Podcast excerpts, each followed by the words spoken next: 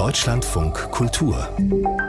Buchkritik Erasmus von Rotterdam gilt als einer der größten Gelehrten seiner Zeit der Renaissance. Er war sowas wie ein Weltbürger, der in England, Italien, Frankreich, Deutschland und der Schweiz gelebt hat und ein Wegbereiter der Aufklärung war. Die niederländische Historikerin Sandra Langereis hat ihm jetzt eine umfangreiche Biografie gewidmet, die auch direkt mit einem angesehenen Preis ausgezeichnet worden ist. Erasmus Biografie eines Freigeists. Marco Martin hat die über 800 Seiten Seiten gelesen. Erasmus von Rotterdam, ich habe es schon so ein bisschen angedeutet, er war ja so ein richtiger Star-Intellektueller seiner Zeit. Wie, wie beschreibt denn äh, Frau Langereis diesen Werdegang von ihm? Ja, sie geht anlang, anhand seiner Biografie.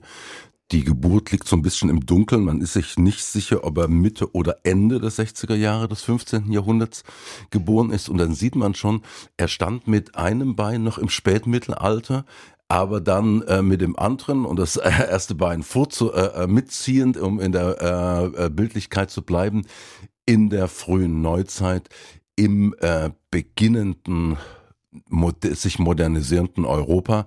Er war der Sohn eines Priesters und eine Haushälterin, also unehelich. Deshalb durfte er an der Sorbonne nicht promovieren, konnte das aber dann in Turin machen. Und aufgrund des Buchdrucks, der Erfindung des Buchdruckes und seiner Neugier und seiner intellektuellen Seriosität, die mit der Neugier eben verknüpft war, äh, gelang es ihm dann, äh, in Europa Fuß zu fassen, in Europa wirklich im wahrsten Wortsinn, äh, in London, in Basel, in Amsterdam, in Rotterdam, in Paris, in Italien über 444 Schriften sind von ihm äh, bekannt und er, er war eben nicht äh, nur irgendwie ein Meinungsproduzent, sondern hat sich dann auch trotz der vielen Reiseaktivitäten in Bibliotheken vergraben. Er hat das äh, alte, äh, das äh, Neue Testament nochmals auf Griechisch und Latein revidierend übersetzt. Auf dieser Basis hat dann Luther seine Übersetzung äh, hergestellt. Das heißt, er war nicht nur umtriebig, wie es heute heißt, sondern auch ein ganz profunder Gelehrter. Und was vertrat er da so für Positionen sozusagen in diesem geistigen Spagat, den er da so zwischen zwei Epochen einnehmen musste? Ja, also ganz modern und gleichzeitig moderat.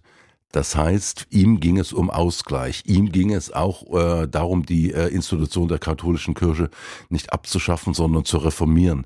Er hat Schriften geschrieben über den Frieden, wo er Krieg ablehnt und den Verteidigungskrieg allerdings gelten lässt. Er war ein früher Verfechter der Toleranz gegenüber Nichtchristen. Er hat Christen auch immer gewarnt, sich als die besseren Menschen darzustellen. Und was für ihn natürlich ganz wichtig war, der freie Willen. Das freie Willen zwar abhängig von der Gnade Gottes, aber die uns allen gegebene Wahl zwischen Gut und Böse. Und Martin Luther fand das aber nicht so toll, was er so verbreitet hat. Nein, Martin Luther kam ja von der Erbsünde und äh, im Grunde genommen ein Determinismus, dass alles vorbestimmt ist. Äh, und das hat er Erasmus übel genommen, genauso äh, wie er Erasmus übel genommen hat, dass er sich nicht auf die Seite der Reformation geschlagen hat, weil er warnte vor äh, Religionskriegen nach dem Motto, wenn wir zwei Dogmen haben, die Wahrheitsanspruch erheischen, dann gibt es Krieg und äh, der, äh, der Gang der Geschichte hat ihm ja dann recht gegeben. Also er war auch im, im, Unterschied zu Luther, ich muss auch sagen, der bessere Stilist, dieses barsche, teutonische, äh, mit Jargon und äh, auch Argot arbeitende, der Luthersprache war ihm fremd. Es war ein fein ziselierter ähm, Humanist, so wie ihn auch dann Stefan Zweig in seinem berühmten Essay Triumph und Tragik des Erasmus von Rotterdam beschrieben hat.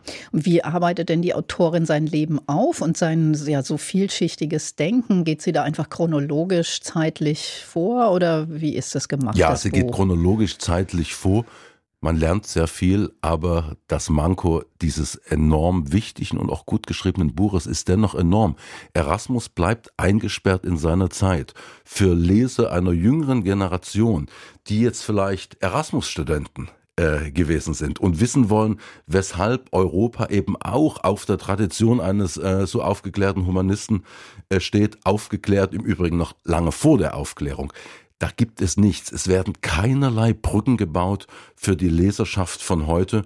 Und das halte ich äh, wirklich äh, nicht nur für einen Manko, sondern für ein ganz, ganz großes Problem dieser wichtigen äh, Biografie. Die knallt uns da sozusagen auf den Tisch. Und es bleibt, fürchte ich, dann fast nur für äh, Experten. Es wird nicht reflektiert, wie die Erfindung des Internets heute äh, ein Pendant hatte zur Erfindung äh, des Buchdruckes. Vor über einem halben Jahrtausend, wie damals schon sehr vieles äh, in Fluss war, wo wir heute äh, profitieren können. Und natürlich wie die Idee des Moderaten, des äh, Völkerverbindenden immer äh, gefährdet bleibt. Wir haben ja jetzt das, das, äh, das übelste Beispiel, dass die Hassverbreiter der AfD ihre sogenannte Stiftung mit dem Namen äh, Erasmus von Rotterdam äh, sozusagen sich kapernd einverleiben.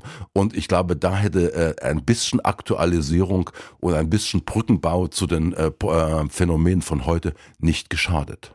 Marco Martin über Sandra Langereis Buch Erasmus, Biografie eines Freigeists, der bedeutendste Humanist der Geschichte und Europas Umbruch zur Moderne. Übersetzer das Buch Bärbel Jäniges ist beim Probiläen Verlag erschienen, hat 840 Seiten und kostet 59 Euro.